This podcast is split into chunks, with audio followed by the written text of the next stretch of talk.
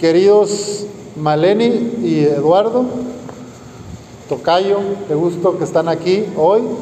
Hemos tenido algunas conversaciones en las últimas semanas, hemos platicado y bueno, pues ya han pasado varios años desde que se vieron por primera vez, desde que iniciaron las salidas, el conversar, hasta ya formalizar el noviazgo y ya como novios, pues algunos años. Los tiempos que corren no son fáciles. Ya desde antes de la pandemia estábamos inmersos en una cultura del consumismo, del individualismo, de la competencia, de la rivalidad, como del bienestar personal, solo yo, yo, mi, me, conmigo. Por eso Después de estos años que se han conocido y se han acompañado, a nosotros, a toda la comunidad que les acompaña, sus familiares y amigos, y a mí personalmente, nos da mucha alegría que hayan decidido recibir la bendición de Dios en este santo matrimonio. Su decisión de casarse es un gran motivo de esperanza y agradecimiento a Dios porque ustedes son una muestra de que sigue habiendo mujeres y hombres que quieren consagrar su vida y entregarse mutuamente uno al otro en un proyecto común de amor.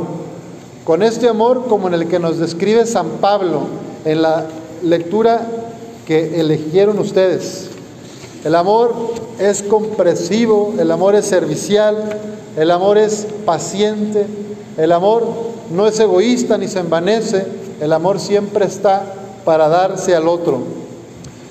Por eso yo quiero compartir de las seis tinajas, ven que Jesús convirtió seis tinajas de agua en vino, pues voy a darles como seis tips, seis consejos, recomendaciones que pueden ayudarles en este proyecto de amor mutuo. Primero, la comunicación y la confianza como la base de su amor y de su relación matrimonial. Se van a prometer fidelidad y respeto en unos momentos con el consentimiento mutuo. Es importante que sigan cultivando la comunicación que ya han tenido y la sigan profundizando. Que se digan lo que sienten, lo que van viviendo, lo que van pensando. Sacar las cosas de la semana en la semana. Eso ayuda mucho. Segunda tinaja, pongan a Cristo en el centro de su vida en el centro de su vida de matrimonio y de familia, en el centro de su vida personal y también profesional, en sus negocios. Pongan siempre al Señor en el centro. Invítenlo a su hogar, que Él esté ahí, hagan algún altar, algún espacio simbólico donde esté Jesús y ustedes relaciónense con Él, oren juntos y déjense guiar por la palabra de Dios frecuenten la oración personal y también en común. Ayuda mucho que los matrimonios oren unidos. Familia que reza unida, permanece unida, decía San Juan Pablo II. Y luego, cuando vengan las dificultades, aquí va la tercera tinaja. En toda relación de pareja, en todo matrimonio, hay altos y bajos. Cuando vengan los problemas, dificultades en su relación, malos entendidos y sientan que el vino del amor se acaba, como que la fiesta se está ahí como reduciendo el ambiente, pues vayan, vayan con nuestra madre. Y ese consejo que ella da es, hagan lo que Él les diga. O sea, ella es solo un medio. Ella le dice, vayan con Jesús cuando sientan que la fiesta se acaba y se complican las cosas, hagan lo que Él, Cristo, les diga. Ese es el consejo más grande que podemos recibir todos los creyentes. Cuarta tinaja, recuerden que el sueño de Dios es la complementariedad. Es decir, Maleni tiene sus dones, cualidades, virtudes y también sus limitaciones, defectos, como cualquiera de nosotros. Eduardo también tiene cualidades, dones, virtudes y también tiene defectos, algunas limitaciones, como todos, ¿no? La idea es que en el matrimonio se van a complementar, van a poder vivir juntos enriqueciéndose mutuamente y apoyando uno al otro en esas áreas donde algo se le hace más difícil. La complementariedad, cuidado, no es codependencia. Esto quiere decir que tú, Maleni, puedes seguir creciendo individualmente y personalmente como mujer, como hija de Dios. Y tú, Tocayo, Eduardo, también vas a seguir con tus pasiones, tu profesión, lo que te gusta hacer. La idea es que juntos sigan creciendo.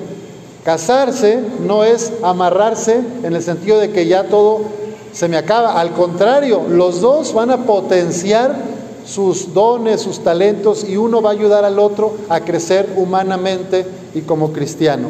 Ese es el sueño de Dios. Quinta tinaja, la dimensión del encuentro, de la relación, de la intimidad, es la mayor gloria para una pareja.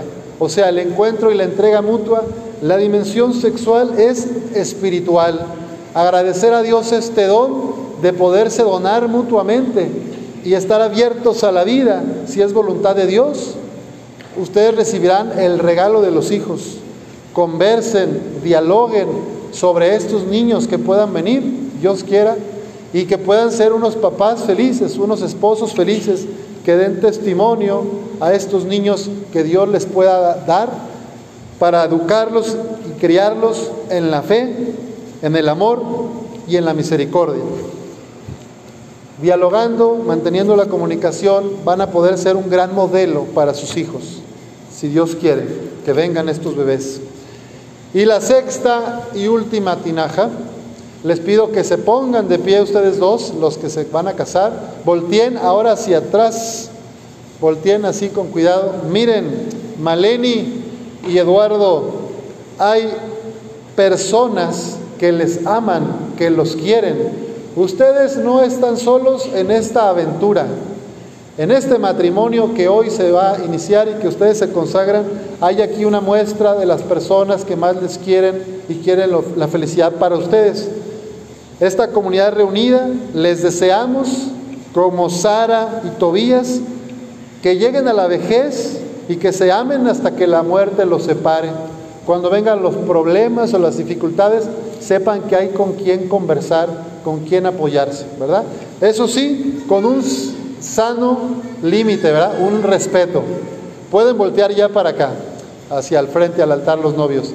Siempre es bueno tener en claro que una vez que ustedes forman un núcleo, una nueva familia, ya ustedes son una familia aparte. Sin embargo, mantengan los vínculos, mantengan el corazón, la relación con sus padres, hermanos, primos, amistades. La idea es que en el matrimonio, en esta sexta tinaja, su matrimonio permanezca abierto a la comunidad. Entonces no están solos, hay gente que los respalda y además ustedes están para dar a los demás. No solo es darse entre ustedes, sino que ustedes también manténganse atentos a las necesidades de la comunidad, de los vecinos, de los más pobres, de la gente de los lugares donde se mueven, que puedas darle una sonrisa, un taco. Eso también es muy formador para sus hijos e hijas. Pues ojalá que todos los días puedan decirse uno al otro, hoy te quiero más que ayer y menos que mañana. Muchas felicidades. Amén.